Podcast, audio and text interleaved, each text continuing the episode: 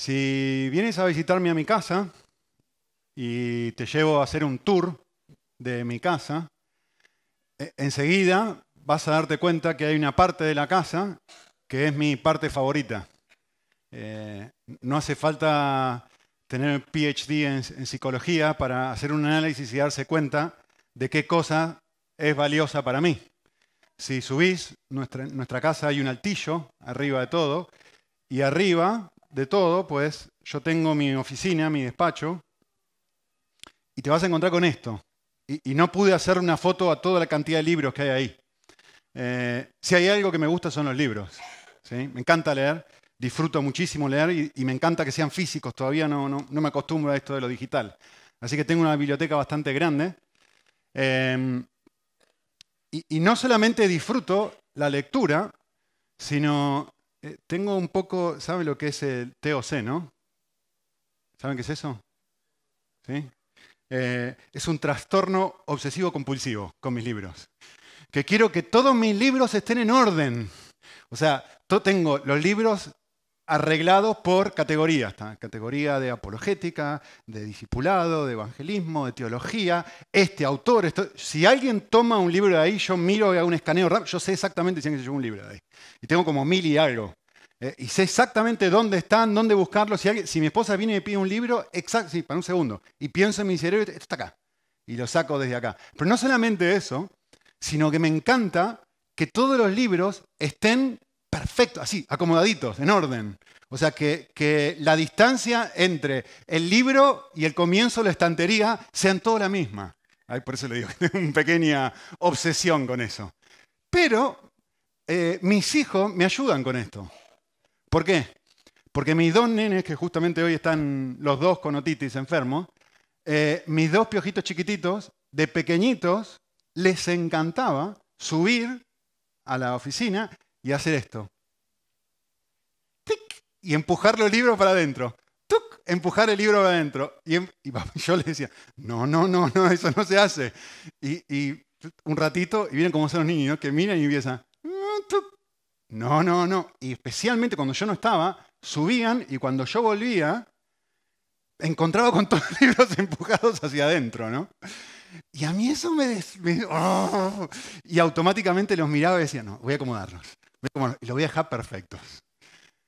Hay una inclinación dentro mío a arreglar el desorden de aquello que amo.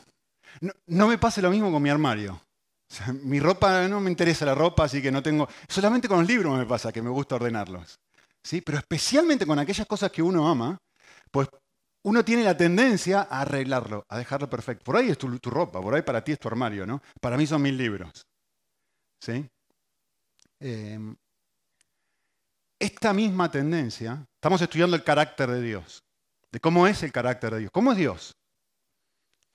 Esta misma tendencia, esta misma inclinación que yo encuentro en mi corazón cada vez que veo algo que no está en el lugar donde debería estar, que no, que no está en el lugar que yo ordené y es el más idóneo para el que esté, en el corazón de Dios, cuando uno lee la Biblia y piensa y medita en los distintos personajes de las Escrituras, uno encuentra algo parecido. Una inclinación a arreglar, a transformar, a poner en orden, a mejorar aquello que Él ama. Es decir, nosotros, ¿no? Simplemente hagan un escaneo de la Biblia, ¿no? Aún desde el, primer libro de Génesis. Piensen en Caín y Abel. Un hermano que odia a otro. Y lo primero que hace Dios es intentar arreglar esa relación. Y tratar de ayudar a Caín. Es decir, ¿por qué estás enojado? No lo deja así, no le dice, bueno, no pasa nada. Intenta hacer una regla. Esto no está bien. Esto hay que acomodarlo en tu corazón, Caín. ¿Se acuerdan? Moisés, Abraham. Vaya, José. No, no, voy a detenerme a pensar en el pueblo de Israel. Un pueblo elegido para ser distinto, para, para mostrar una calidad de vida, un estilo de vida diferente al resto de los pueblos. Y que Dios pueda decir, así es el pueblo mío, así es como yo quiero que sea. Esto es algo idóneo, esto es algo perfecto. Eh, y la verdad que podría ir uno a uno por distintos personajes de la Biblia. Piensen en Saqueo, ¿no? una persona egoísta. Esto hay que arreglarlo. Jesús dice, es necesario que yo me quede con esta persona ahora, que yo almuerce con esta persona. Piensa en la mujer samaritana, una mujer adicta a los hombres. Y Jesús le dice a sus discípulos, no, no, necesito pasar por este pueblo. Vayan, vayan a comprar comida, que yo me quiero quedar solito. Y, un Dios que, pareciera estar obsesionado, entre comillas, ¿no? con, este, con esta inclinación interna que él tiene a decir, esto está desacomodado, hay que acomodarlo. Esto, esto no, no es de acuerdo al plan idóneo que yo tengo. Quiero transformarlo, quiero hacerlo algo distinto. Y, esto es parte de, estamos mirando el corazón de Dios, ¿no? Estamos mirando cómo es Dios. Y obviamente no estamos tomando, el, en cierta forma, el, acercamiento tradicional de mirar los distintos atributos de Dios de forma teológica. Podríamos hacerlo, seguramente en alguna semana lo haremos. Pero más que nada estamos mirando cómo es su corazón, ¿no? Y, parte de su corazón es esta inclinación que uno ve a querer hacer un cambio, ¿no? De hecho, alguien ha dicho, y me parece muy correcto, que si uno tuviera que resumir toda la historia de la humanidad desde un punto de vista bíblico, uno podría hablar de tres C. Miren esto. Creación, donde todo era de acuerdo a lo que Dios quería, todo estaba en su lugar, todo era bueno, ¿no? Luego, la caída, donde se desacomoda todo, donde se empujan las cosas y se cae, ya no es lo que era antes. Y la tercera C es la cruz, donde Dios invade su creación y finalmente es, la cúspide de su intento de arreglo. Así se van a arreglar las cosas, por medio de mi propia vida se van a arreglar las cosas. ¿no? Y quizá uno podría hablar de un cuarto momento, que es una nueva creación que él ha prometido, donde ya no va a haber cosas desarregladas. Y ahora estamos en ese mientras tanto, ¿no? Entre, por eso dejé un espacio ahí, entre la cruz y, y el momento donde Dios ha prometido crear algo nuevo. ¿Y qué es lo que Dios ¿Cuál es la inclinación de Dios en ese mientras tanto? Transformarnos, cambiarnos, ir arreglando los flecos y las cosas que no están bien dentro de nosotros. ¿De dónde saco esto? Además de los ejemplos que he citado y todo. Uno puede ver en toda la Biblia, ¿no? Quisiera leerles un pasaje, es un poquito largo, pero es una traducción más contemporánea, porque es un pasaje conocido. Entonces, por ahí eso ayuda y refresca algunos conceptos que sabemos, ¿no? Se los leo, va a aparecer en la pantalla. Dice así en Romanos 8. Toda la creación, miren lo que está diciendo, ¿no? Está en este periodo intermedio. Espera con anhelo el día futuro en que se revelará, quiénes son verdaderamente sus hijos. Es decir, el momento de la nueva creación. Contra su propia voluntad, toda la creación quedó sujeta a la maldición de Dios, ¿sí? después de la caída. Vivimos en un mundo imperfecto. Vivimos en un mundo con huracanes, vivimos en un mundo con robo, vivimos en un mundo con un montón de defectos. Y Eso es lo que está diciendo. Sin embargo, con gran esperanza, la creación espera el día que será liberada de la muerte y de la descomposición y se unirá a la gloria de los hijos de Dios. Porque sabemos que hasta el día de hoy, y, y noten la frase, es muy llamativa, ¿no? La creación está haciendo algo, está gritando, está gimiendo y van a ver que la creación gime, que los cristianos gimen y luego el Espíritu gime, ¿no? Que la creación gime con, angustia, como si tuviera dolor de esparto, le duele, no le gusta estar en, en el estado en el que está ahora, esa es la idea. A la creación, ¿a quién le gusta esto? ¿A quién le gusta la enfermedad? ¿A quién le gusta no tener trabajo? ¿A quién le gusta pues, el estado no perfecto en el que estamos ahora? Entonces gime es la idea, ¿no? Eh, y gime como si fuese un dolor de parto, sin epidural. Y el texto dice, los creyentes nosotros también gemimos, ¿no? Aunque tenemos el Espíritu Santo como muestra anticipada de lo que un día seremos, es decir, la nueva creación, está hablando aquí, ¿no? También anhelamos ese momento, está hablando, ¿no? Del momento en el que seremos liberados del pecado y del sufrimiento. Nosotros también deseamos, con una esperanza ferviente, que llegue el día en que Dios nos dé, que se complete nuestra adopción, lo que está diciendo, incluido el cuerpo nuevo que nos prometió. Y el pasaje sigue diciendo esto. Además, es decir, en el mientras tanto, el Espíritu nos ayuda en nuestra debilidad, porque ni siquiera sabemos pedir bien. Y el Espíritu lo que hace es gime con palabras inexplicables. Y el Padre que conoce cada corazón sabe lo que el Espíritu dice, porque el Espíritu intercede por nosotros los creyentes, y noten esto, en armonía con la voluntad de Dios. Y explica, y dice, ¿qué es que el Espíritu pida cosas por nosotros en armonía con la voluntad de Dios? Y lo explica. Y dice, que todas las cosas en nuestra vida funcionen para algo bueno. ¿Y qué es que funcionen todas esas cosas para algo bueno? Que lleguemos a ser como su Hijo Jesús, en carácter, en corazón. Que seamos transformados para que Él sea el primogénito, el primero de muchos hermanos. ¿Lo ven? Esto es lo que Dios está diciendo. Desde este es mi deseo para la creación, desde el comienzo hasta el final que tú y yo lleguemos a ser parecidos a Jesús. Estoy leyendo un libro, hablando de libros, ¿no? Estoy leyendo un libro, hace muchos años que no leía a Philip Yancey, era uno de mis autores favoritos, y leí todos sus libros, casi todos sus libros, y el otro día estaba burgueteando justamente en mi biblioteca y digo, a ver qué voy a leer, porque es verano, tengo un poquito más de tiempo, digo, a ver qué voy a leer. Empecé a leer un libro de Philip Yancey que tenía ahí que no me había dado cuenta que no había leído. Y el título del libro es muy interesante. Ya el título es extremadamente interesante. Y quisiera que reflexionen un segundito en el título. El título del libro es esto. ¿Para qué sirve Dios?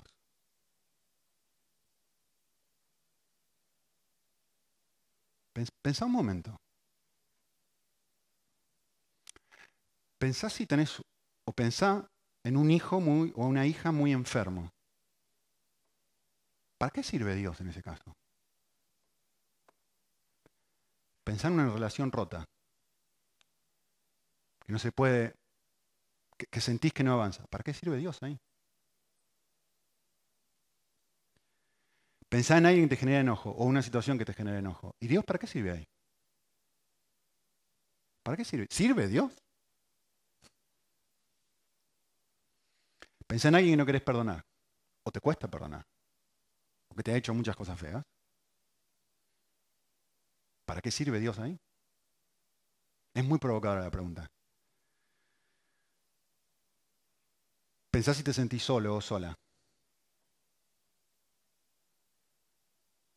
¿Para qué sirve Dios? O si te sentís infeliz. O si te sentís inseguro. ¿Para qué sirve Dios? Si te sentís insegura, insegura. ¿Para qué sirve Dios en las vacaciones, ya que estamos de vacaciones, no? ¿Para qué sirve Dios un miércoles a la noche cuando volvés de trabajo cansado o cansada? En ese contexto, ¿para qué sirve Dios? Eh, les voy a leer una parte del libro, me pareció muy, muy buena, muy bueno, quizá porque me siento muy identificado con esto. Eh, dice así, está citando otro libro, entre paréntesis. En el libro de Langdon uh, Gilkey, que se llama Shantung Compound, la historia de hombres y mujeres bajo presión. Esa es la idea, ¿no? ¿Cómo responde un hombre o una mujer bajo presión? Describe una comunidad de cristianos llevados por la fuerza durante la Segunda Guerra Mundial. Eh, los japoneses acorralaron extranjeros, incluyendo a muchísimos misioneros, en un campo de concentración. Y esto me llamó la atención porque me pega cerca, ¿no? Y mire lo que dice a los evangélicos no les fue tan bien. Se quejaron de sus circunstancias. Chismearon sobre los demás. Fueron tacaños y no compartieron lo que les llegaba de Occidente. Según el relato de Gilkey, de todos los grupos en prisión, los evangélicos mostraron los mayores niveles de mezquinidad, terquedad y egoísmo y aclara, incluso a los monjes trapenses les fue mejor, ya que los superiores levantaron la norma del silencio y el campo de concentración les parecía vacaciones. Tenía una gran variedad de comida, podían hablar, reírse y bromear y estaban rodeados de mujeres. Y, y me puse a pensar en alguna de las cosas que describe aquí, ¿no? Por un lado me puse a pensar si yo soy diferente hoy, fuera de un campo de concentración, y especialmente a la luz de algunas cosas que menciona ahí, ¿no? Y a la vez me, puse a pensar esto, ¿cómo sería yo en un campo de concentración? ¿Cómo sería yo en una prisión? Si me meten en un campo de concentración con mi familia. Tuvimos hace unos años en Alemania, en Dachau, que era el primer campo de concentración en Alemania con mi esposa. Y es una experiencia que uno no se olvida más. Y, estábamos ahí adentro y yo me imaginaba que, cómo sería vivir ahí. Y me puse un poco triste porque me di cuenta que en cierta forma hay, hay realidades internas de mi corazón hoy que yo vería que bajo presión y la presión de vivir así, en una situación así, probablemente, probablemente no, yo diría, seguramente me harían buscar lo mío primero. Me harían cuidar a mi familia primero. Me harían encontrar el huequito en el campo de concentración donde podríamos estar mejor. ¿Dónde podríamos estar mejor yo y mi familia? E, eso es lo que realmente lo, digo con, con, vergüenza, ¿no? O sea, estaría intentando minimizar el dolor mío y de los míos y maximizar el nivel de placer. Cuando nos tiren un pedazo de comida sería el primero desesperado buscando pan o lo que sea para alimentar a mí y a mi familia. Y, pensaba en esto y, decía, ¿y para qué sirve, Dios en una, cuestión, en una situación así? ¿Para qué sirve? Y creo que, el, desafío de este pasaje, de lo que estoy tratando de, justamente comunicar, que una de las cosas entre muchas para la que Dios sirve es para transformarme en una persona que yo jamás podría ser sin Él. ¿Para qué sirve Dios? Y si tengo un hijo enfermo, una hija enferma, sirve para que con él, por ejemplo, yo sea libre de la autocompasión y tenga la gracia para poder centrarme en el dolor de mi hijo o de mi hija o de lo que sea, para no culpar a otros, para no culpar a las circunstancias, para no culparme a mí, para no culpar a Dios, para poder tener paz en medio de esa situación, para poder tener esperanza, para seguir amando, para no centrarme en mí mismo, en mí misma. Eh, ¿Para qué sirve Dios si tengo una relación rota? Sirve para tomar la iniciativa. Sirve para no guardar amargura. Sirve para poder poner la otra mejilla. Sirve para poder dar amor cuando lo que tendría ganas de forma natural es maximizar mi placer y minimizar mi dolor. ¿Para qué sirve Dios si me enojo? O si hay una situación que naturalmente me enojaría. Bueno, sirve. Sirve para poder darme paciencia. Sirve para generar en mí un corazón que da oportunidades. ¿Para qué sirve Dios si estoy de vacaciones? Para que no le entregue mi corazón a la creación y me haga adicto de un restaurante o de la belleza de la creación, que la puedo disfrutar, pero sin entregarle, sin frustrarme con mis hijos si no puedo hacer algo que quiero en las vacaciones. Para servirlos y quedarme mirándolos mientras está en la piscina, aburrido. Para servir a otros. Miren lo que dice Pedro. Pedro dice, ustedes, vosotros, sois alguien especial, sois distintos. Sois un linaje escogido. Sois personas diferentes, sois un real sacerdocio. Sois una nación separada, un pueblo adquirido para ser posesión de Dios, a fin de que en mi vínculo con Dios yo llegue a mostrar justo lo opuesto a lo que este hombre está diciendo en el libro, que Dios sirve para algo que Dios afecta la realidad de mi día a día, que Dios tiene una injerencia, que Dios no es simplemente una religión de los domingos. Yo crecí toda mi vida católico y iba a la iglesia el domingo y para mí era sentarme, subir, repetir y me, gustaban mucho las canciones, ¿no? Las canciones me encantaban. Y muchas cosas que decía el curro está bien, pero me entraba por un oído y me iba por el otro. Y, yo me preguntaba mirando todo eso, digo, pero esta gente se sienta, se sube, se para, ¿entiende lo que está haciendo? Yo no entiendo nada, no sé si alguien más entiende. Y preguntando me di cuenta que nadie entendía, que era algo religioso que Dios no servía para nada, que era una costumbre. En la mayoría, no en todos, pero en la mayoría de la gente. Ojo, nosotros también, ¿eh? Para mí, el punto, nótenlo, por eso le leí lo que leí de los evangélicos, no, me escuchen decir esto como una crítica a los católicos, estoy hablando de mi vida. ¿eh? Nosotros también, yo también, cuando me miro. El punto que quiero destacar justamente es eso. El, deseo de Dios es, producir esto. Lo que, leí hoy, ahora es la versión más común, ¿no? ser hecho conforme a la imagen de su Hijo. Un Cristo que está viviendo vacaciones, un Cristo que tiene un problema, un Cristo que se enfrenta a una enfermedad. ¿Cómo respondería? Sirve porque Jesús supuestamente está dentro mío. Me permite responder como Él respondería. Me permite amar como Él amaría. Me permite tener el, nivel de paciencia, de gracia, de poder, de entereza, de dominio propio, etc. Podía seguir lidiando con un montón de cosas. Déjenme explicarles esto de otra forma. Em, la semana pasada, o hace ya dos semanas, estuvimos una semana en Francia en un campamento. Nosotros tuvimos nuestro campamento aquí con los niños y enseguida terminó este campamento, fuimos a un campamento que hizo nuestra agencia que era muy parecido a este. Y cuando estábamos en un momento, nos quedamos en la casa de un misionero y nos prestó su coche, etc. Y cuando estábamos conduciendo para el campamento, que estaba muy lindo, eh, uno de mis hijos estaba atrás, en la parte de atrás del coche y me dice, papá, ¿dónde te gustaría vivir? ¿En Francia o en España? Y, yo me puse a pensar y digo, vale, eh, yo no soy un malagueño de pura cepa como Leo, ¿dónde está Leo? Eh, pero me encanta vivir acá, me encanta la cultura, me encanta el país, me encanta la gente, me encanta el idioma, que es mi idioma, que no toca aprender francés, que es horrible, perdón Mariló.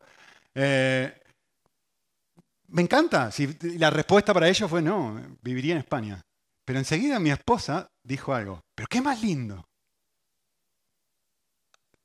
¿La costa azul o la costa del sol? El orgullo.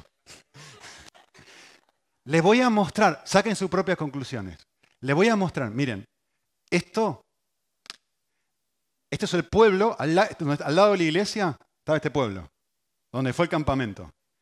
Eh, yo quiero que, bueno, son dos pueblos distintos, uno donde vivíamos y el otro donde estaba la iglesia. Son dos fotos recién sacadas del horno. ¿sí? Ayer a la tarde salí afuera e hice algo desde, la, desde la parte de arriba de mi casa. Me fui arriba y saqué una foto y encontré esto. ¿Cuál es la diferencia? No se ve bien la pantalla. ¿Saben cuál es la diferencia? La cámara. No, la misma cámara. ¿Cuál es la diferencia? Se ve en un segundo cuál es la diferencia. Miren, el mismo mar Mediterráneo, el mismo. Los dos estamos frente al mar Mediterráneo. Los dos tenemos playa. Los dos tenemos playa. Los dos tenemos un, nivel, acá hay 3.000 años de historia o más. Y allá también. Los dos hay ciudades medievales, pueblos, castillos. Precioso. Los dos tienen un montón, los dos tienen una cultura, los dos tienen comida fabulosa. Aquí se come muy bien, ¿o no? Se come muy bien. En, Francia se come muy bien también. Más caro, esa es la diferencia. Más caro, es verdad. ¿Cuál es la diferencia? Se ve en la foto. El verde es la diferencia. Los árboles es la diferencia. Cuando uno está andando en coche y tiene el azul, el mar Mediterráneo aquí, y mira, nosotros volvimos del avión y dijimos, nos bajamos, condujimos a casa y miramos, está todo marrón. Está todo marrón. En Francia los árboles son gigantes y está todo verde. Y a mí me encanta el verde. Todo el resto de cosas es igual. Pero la gran diferencia, ¿saben cuál es la gran diferencia? Esta es la clave, a ver, porque es una analogía. No se pierdan en, qué, no se pierdan, porque ya están discutiendo si es Francia o España. No se pierdan. ¿Saben, ¿Saben qué es lo que hace la diferencia? La lluvia. La lluvia hace la diferencia. La lluvia es lo que hace un arbusto, lo que hace que cuando llueva haya o un arbusto o un árbol verde gigante con raíces fabuloso.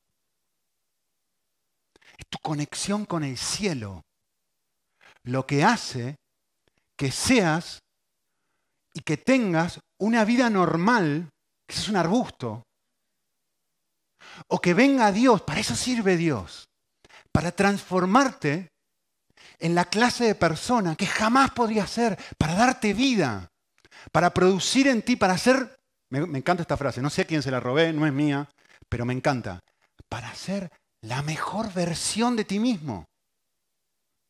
Para que llegues a ser verde, para que produzcas fruto, para que llegues a una estatura que de otra forma, para que no seas un enano, para que no seas una persona que lidiaría con las circunstancias de su trabajo, de sus realidades de vida, de su noviazgo, de su no noviazgo, de su hijo, de su no hijo, de la otitis de mis hijos que se, me desperté ayer 20 veces por lo menos a la noche.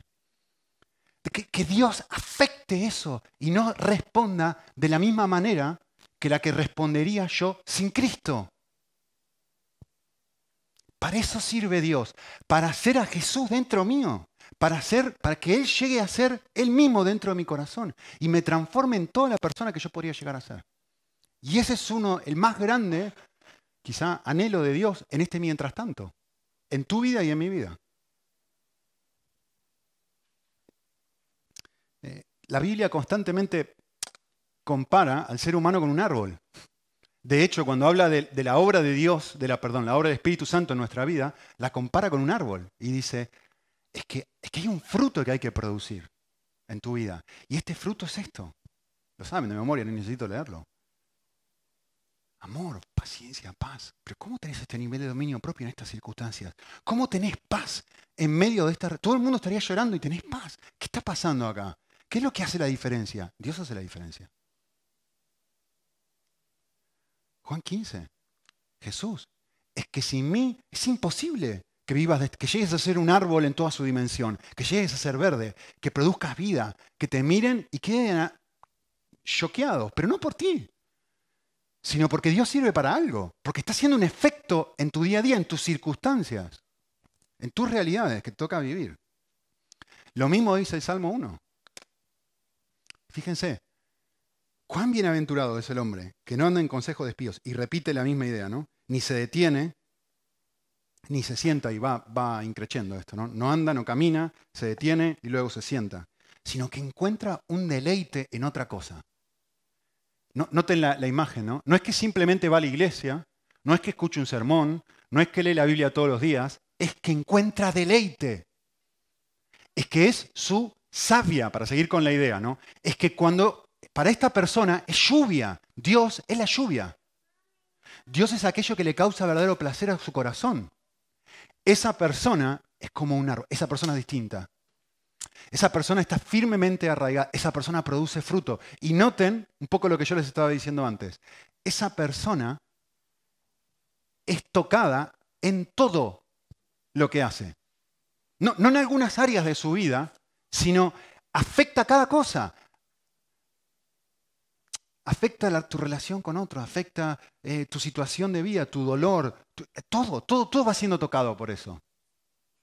Eh, hay un ejemplo de esto que me gusta mucho, que es la vida de, Esteban,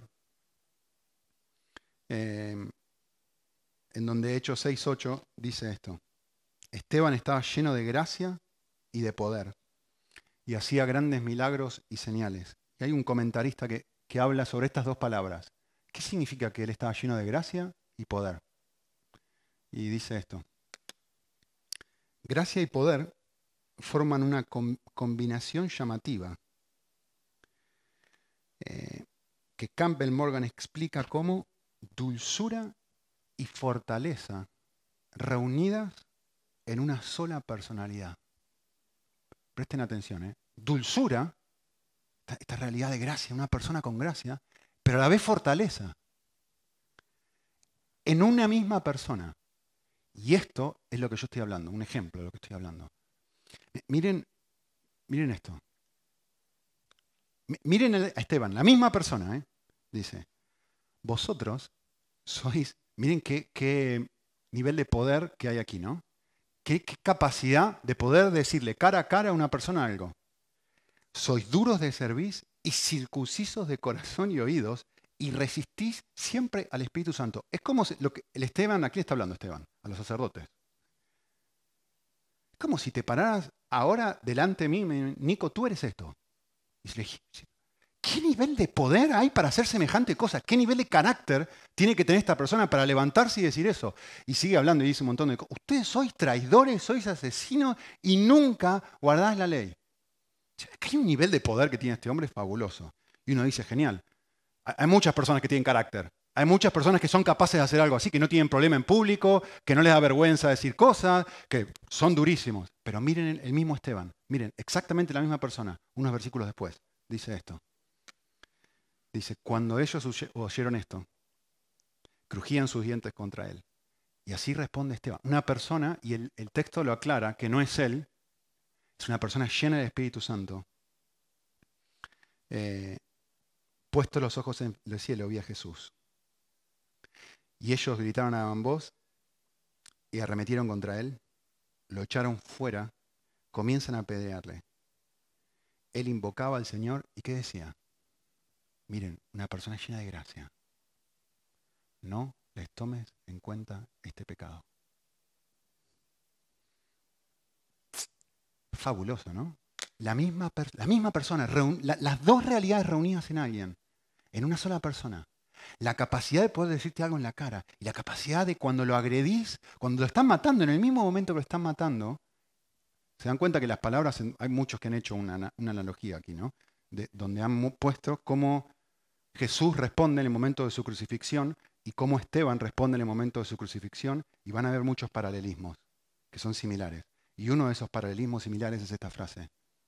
¿Se acuerdan de Jesús, no? Padre, perdónalos porque no saben lo que hacen. Y, y esto no es Esteban. El texto lo dice, no es Esteban. Es Dios en Esteban. Es Él haciéndolo un árbol verde. Es haciéndolo alguien que jamás podría ser es transformándolo en una persona no simplemente capaz de decir las cosas en la cara, pero capaz que le peguen y no, responder con nada, dejarse arrastrar. Es transformando a Esteban. ¿Sí?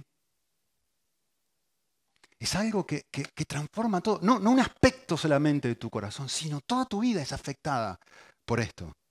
¿Sí? Es como, aquí la idea es como, como si alguien está con una enfermedad terminal o crónica muy, muy, muy extraña y no puede comer, no puede caminar, no puede hacer esto, y de repente hacen un ensayo em, eh, químico y le dan una, vacuna y, y la persona es sanada de su enfermedad. Como consecuencia de eso, todo en su vida cambia. No es que solamente la enfermedad cambia, no es que todo cambia. Su vida completa. Ahora puede caminar, ahora puede comer, ahora puede ir a jugar al fútbol, ahora puede salir con sus hijos, ir a la playa, ahora puede irse de vacaciones, ahora puede ir a trabajar. Toda su vida es afectada producto de que es tocada por algo. ¿Para qué sirve Dios? Para eso. ¿Cuál es el anhelo de Dios? ¿Qué es parte del corazón de Dios? Llegar a afectar mi vida, llegar a infectarme, si querés que use esa frase, llegar a ser lluvia para mí, para que yo llegue a ser alguien que sin Él no podría llegar a ser. Si no es pura religión. Y no es una relación real. ¿Sí? Esto es lo que él quiere hacer. ¿Cómo lo hace? O quizá la pregunta del punto 2 que tengo ahí, que va a ser más corto, es, ¿qué, precio estuvo dispuesto a pagar Dios para transformarnos? Que nos habla de su carácter. Y acá voy a poner el énfasis. ¿eh? Y, quisiera leer un pasaje súper recontra conocido, pero por ahí quisiera traer un, un aspecto nuevo a esto, que es Mateo 18, que dice así. Dice, entonces se acercó Pedro y le dijo, Señor, miren la pregunta, ¿cuántas veces pecará mi hermano contra mí que yo haya de perdonarlo? ¿Siete veces? Y Jesús le dice, no te digo siete veces, sino 70 veces 7. Ahora, si mirás el contexto, en el versículo 15, no, lo hagan, se los digo yo, estoy en el versículo 21, ¿sí? pero en el, contexto anterior de esto, Jesús dice, si tu hermano peca contra ti, ve y confróntalo. Y después empieza a hablar sobre esto, ¿no? Y, y, este es el contexto en el que Pedro dice esto. Ah, me ha encantado, porque Pedro tiene un carácter así, bien efusivo. Entonces, me ha encantado lo que dijiste, Jesús. Si alguien peca contra mí, yo tengo que ir y decírselo. Estupendo. Pero ahora le hace la pregunta, decir, vale, vale, entiendo que tengo que ir a decírselo, pero si él lo vuelve a hacer y lo vuelve a hacer y lo vuelve a hacer, ¿qué pasa? En ese contexto es el que hace la pregunta. ¿sí? ¿cuántas veces tengo que perdonar a alguien? Vale. Ahora vamos a llevarlo a casa. Yo quisiera que pienses tú en una situación personal que te ha costado perdonar que te ha generado mucho dolor. Puede ser algo grande, puede ser algo pequeño. Puede ser en tu matrimonio, puede ser con tus hijos, puede ser con otra persona, puede ser conmigo. Esperemos conmigo no, pero bueno, con quien sea. El otro día estaba, estaba justamente conduciendo en el coche y estaba hablando con mi esposa y mi hijo le empezó a hablar a mi esposa mientras yo estaba hablando con ella. Y mi esposa se puso a hablar con mi hijo mientras yo estaba hablando con ella. Volcán Mario. Hola, ser humano acá. ¿Existo? Yo no existo. Me dio una bronca. Se dice así en Argentina. Me dio un enojo interno. Pero, ¿qué pasa? ¿No, no importo yo acá? Se los dije. Sí, sí, sí. Uy, perdón, perdón, perdón, los dos enseguida. Perdón, perdón, sí. Pero me quedó un veneno adentro. Me quedó un enojo. Algo tan estúpido y tan tonto como eso. Yo no sé ustedes, pero bueno, yo soy así. Algo tan tonto me hizo estar enojado un buen rato. No decía nada, yo seguí conduciendo, ¿no? Seguí, seguí, pero...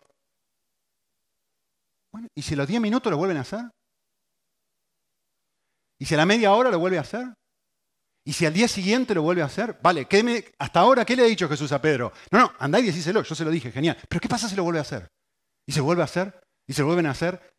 Pero, pero, no, pero que sale el volcán, pero es que da bronca, ¿Y si me duele? ¿Y si me es infiel? ¿Y si me es infiel una vez? ¿No te das cuenta que duele, Jesús? ¿No te das cuenta de lo que genera en mí esto? ¿No te das cuenta del precio que uno paga por el perdón? ¿Lo doloroso que es? Y lo vuelve a hacer, y lo vuelve a hacer, y lo vuelve a hacer, y lo vuelve a hacer. ¿Qué le dice Jesús? ¿Hasta cuánto? Infinito es la respuesta, obviamente, ¿no? Y le cuenta una historia. Y la historia es súper conocida. Le dice a Pedro, te voy a contar cómo es Dios.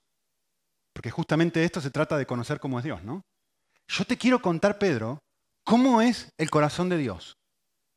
El corazón de Dios es así, Pedro. El reino de los cielos se puede comparar a un rey, ¿no? Que quiso ajustar cuentas con sus siervos.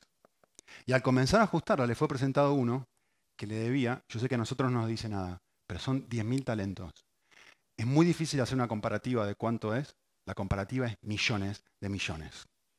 Em, alguien ha dicho que 10.000 talentos, escuchen esto, eh, piensen en Hacienda por un momento, es el equivalente a 11 años de impuestos de cuatro provincias. Poquito, ¿no? Un poquito. 10.000 talentos. No teniendo obviamente con qué pagar, entre paréntesis, como era su siervo, lo más probable es que sea justamente alguien que se encargaba de los impuestos. Está el rey y le dice, vení, rendime cuentas de cómo va la cosa. Entonces probablemente era un recaudador de impuestos. Por eso la analogía. ¿sí? Muy interesante.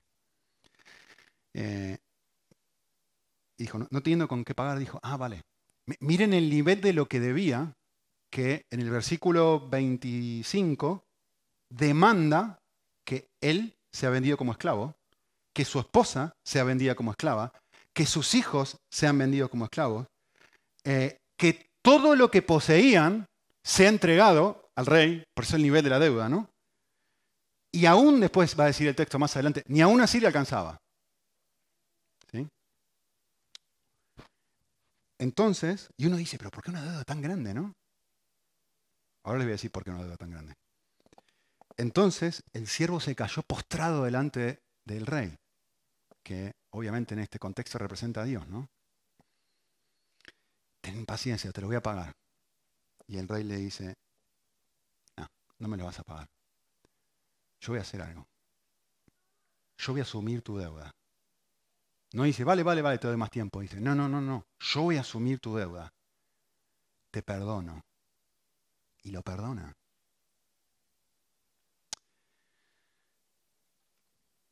Y, la historia sigue y la conocen, ¿no? Esto que pasó debería haber producido algo en el corazón de la persona que no produjo. No le hizo clic, decimos nosotros. No le cayó la ficha. No, no, no, no cayó a cuenta lo que pasó. Lo entendió, se lo apropió, pero no, no llegó a cuenta y por eso no lo afectó. En otras palabras, no lo transformó. No produjo el efecto que el rey quería que produjera. ¿Qué, qué es? Pues encontrás otra persona que no te debe 10.000 talentos, que te debe una tontería y que ahora, producto de lo que tú has experimentado, eres capaz, la pregunta, ¿no? No, lo leo porque lo, conocen, pero dice, te perdoné toda. ¿eh? No un pedacito de la deuda, te perdoné todo. Y la pregunta es para reflexionar, ¿no deberías tú hacer lo mismo? ¿No debería transformarte esto? ¿No debería producir un efecto en tu corazón? Déjeme hacer un ejercicio de matemática con ustedes. Un momento. Imagínense esto.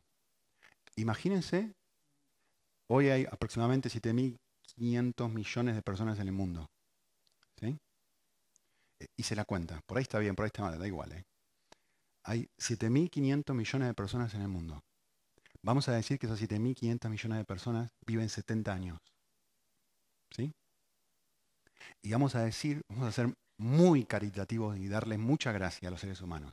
Vamos a decir que esas personas solamente pecan una vez por día durante toda su vida. O sea, los 70 años. ¿Saben cuánta cantidad de veces? Hagan el número. Por ahí me equivoqué, pero da igual, es ilustración. ¿Saben cuánta cantidad de veces Dios tendría que perdonar? A ver si digo el número. 178.850 billones de veces.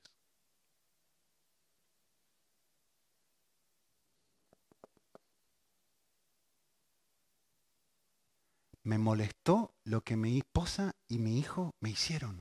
Una vez. Una vez me genera ese dolor. Imagínate 178.850 billones de veces que te hagan lo mismo.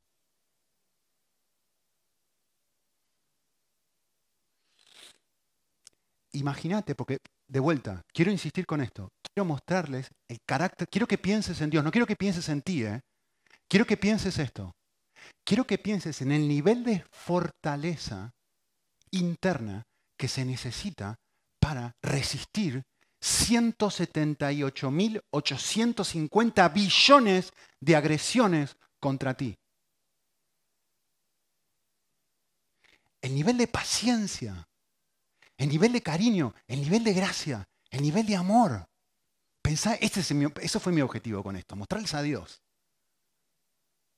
Ahora, que creo que vamos a poner las cosas en perspectiva, porque la idea del pasaje es justamente eso, poner las cosas en perspectiva para que te transforme. Quiero decirles una cosa más. El nivel de dolor de una afrenta se acentúa en función del carácter y de los valores de aquel que recibe la afrenta. Lo vuelvo a decir otra vez, es medio complicado, pero voy a dar un ejemplo y lo explico el nivel de dolor, es decir, cuánto me duele lo que alguien me hace, se acentúa en función del carácter y de los valores de aquel que recibe la afrenta. ¿Sí? Por ejemplo, por un ejemplo tonto, ahora pongo uno más serio. Si tú me manchas mi ropa, para mí la ropa no tiene valor, te voy a perdonar en 30 segundos. No me duele tanto. Pero si rompes uno de mis libros, o me quitas uno de mis libros, estamos en problemas. Si tocas uno de mis hijos, La afrenta es distinta. El dolor que eso me causa es diferente. Déjame poner otro ejemplo. Una mujer. Su marido le es infiel. El dolor que le causa a la mujer la infidelidad es enorme. Y, parte de eso, hay muchas razones, pero quiero explicar algo para que capten bien la analogía. una de las razones por las cuales el dolor es tan grande, ¿saben cuál es? Por la fidelidad de la mujer. Porque ella no lo ha hecho. Porque ella le ha dado amor. Porque ella ha sido fiel a su pacto. Porque ella se ha guardado. Porque ella le ha entregado. Y entonces, como él no lo ha hecho, El nivel de dolor es altísimo. En ese sentido, la mujer es santa, separada. No, no ha hecho eso. ¿Sí? Ya ven dónde voy yendo, ¿no? Ahora, piensen esto. Miren cómo cambia la cosa. Si la mujer hubiera sido una prostituta, ¿hubiera sido mismo el nivel de dolor? Si en la escala de valores la fidelidad sexual en matrimonio fuera alta. Es más, déjenme decirles esto, hoy están de moda estas relaciones abiertas, ¿no? En donde, vale, sí, estamos juntos, pero tú puedes tener relaciones con otros.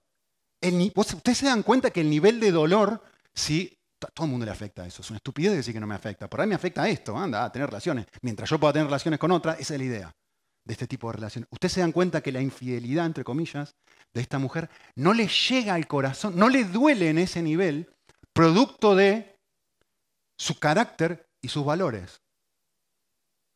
¿Sí? Vale. Yo dije que hay aproximadamente en el mundo 7.500 millones de personas. ¿Qué nivel de dolor le puede producir a un Dios santo, santo, con el carácter, con los valores, con el nivel de distanciamiento que dijo, esto me afecta tanto que yo me voy a tener que hacer un hombre y morir por cada uno de ustedes? ¿Qué nivel de dolor, qué nivel de entereza, qué nivel de gracia está experimentando Dios hasta hace 30 segundos o hasta hace un rato? Que solamente desde que nos levantamos hasta ahora, lo más probable es que todo lo que estamos acá y todo lo que se han levantado en este, en este mundo han cometido por lo menos algún tipo de pecado. No de acción, pensamiento, sentimiento, emoción en lejanía de Dios, etc. Y sin embargo Él se lo, lo resiste. Esta es la ilustración del pasaje. Ahora mi pregunta es esta. ¿Qué dice esto acerca de su carácter? ¿Qué dice esto acerca de Dios? Ese es mi, desafío. ¿Qué dice acerca de su paciencia, de su nivel de dominio propio, de su incondicionalidad? De lo que dice 1 Corintios. ¿Se acuerdan que 1 Corintios dice, el amor cómo es? El amor todo lo sufre, el amor es sufrido. ¿Qué dice acerca del carácter de lo, todo el sufrimiento que Él está dispuesto a seguir tolerando? No que Él toleró solamente, sino a seguir tolerando todos los santos días. Un carácter total y completamente inmaculado por mí, por ti. Multiplicado por números que son incalculables, por, por lo menos para mí, que no soy matemático. ¿Qué me dice esto de su carácter? Así que te pregunto, con, un Dios así, ¿qué, ¿qué puedes hacer que Él no te vaya a perdonar? Y si realmente aprecias su carácter, ¿cómo, esto no va a transformarte? ¿Cómo esto no va a generar en ti una actitud diferente frente a todas las circunstancias de tu vida? Simplemente quisiera terminar con una cita de Jonathan Edwards. Él dijo esto, y me gusta. Dice así. Dice, Dios es el mayor bien de la criatura razonable. El disfrute de Él es nuestra felicidad propia. Y es la única felicidad con la que nuestras almas pueden ser satisfechas. Disfrutar completamente a Dios es infinitamente mejor que las comodidades más placenteras aquí. Mejor que padres y madres, esposos, esposas o hijos, o la compañía de cualquiera, o de todos los amigos terrenales. Lo está diciendo un hombre que perdió dos hijos, ¿eh? no cualquier hombre. Estas no son más que sombras pero Dios es la sustancia misma. Estos no son más que rayos dispersos, pero Dios es el sol. Estos son solo riachuelos, pero Dios es la fuente. Estos son solo gotas, pero Dios es el océano. Por tanto, es apropiado pasar esta vida solo como un viaje hacia Él. Cuando esto opera en el corazón, te transforma en una clase de produce fruto. Te transforma en una clase de persona que jamás soñaste ser. Y ese es el objetivo de esta serie. Que conozcas a Dios y que te cambie. Bueno, oramos. Señor, el, el deseo de nuestro corazón es que mm, algunas de las cosas que hemos hablado nos lleguen de una forma fresca y nueva y nos permitan conocerte, ver, al invisible justamente, ¿no? Em, descubrirte de una manera nueva y descubrirte de una manera especial y orar que no seamos como el hombre de la parábola, que, que quede indiferente, pero sí seamos alguien que queda total y completamente transformado y que afecta no solo nuestro domingo, sino toda nuestra semana, todas nuestras semanas, toda nuestra vida, todo nuestro peregrinaje en esta tierra, Señor, por favor. Pedimos que obres en nuestro corazón de una forma especial y profunda. En Cristo Jesús. Amén.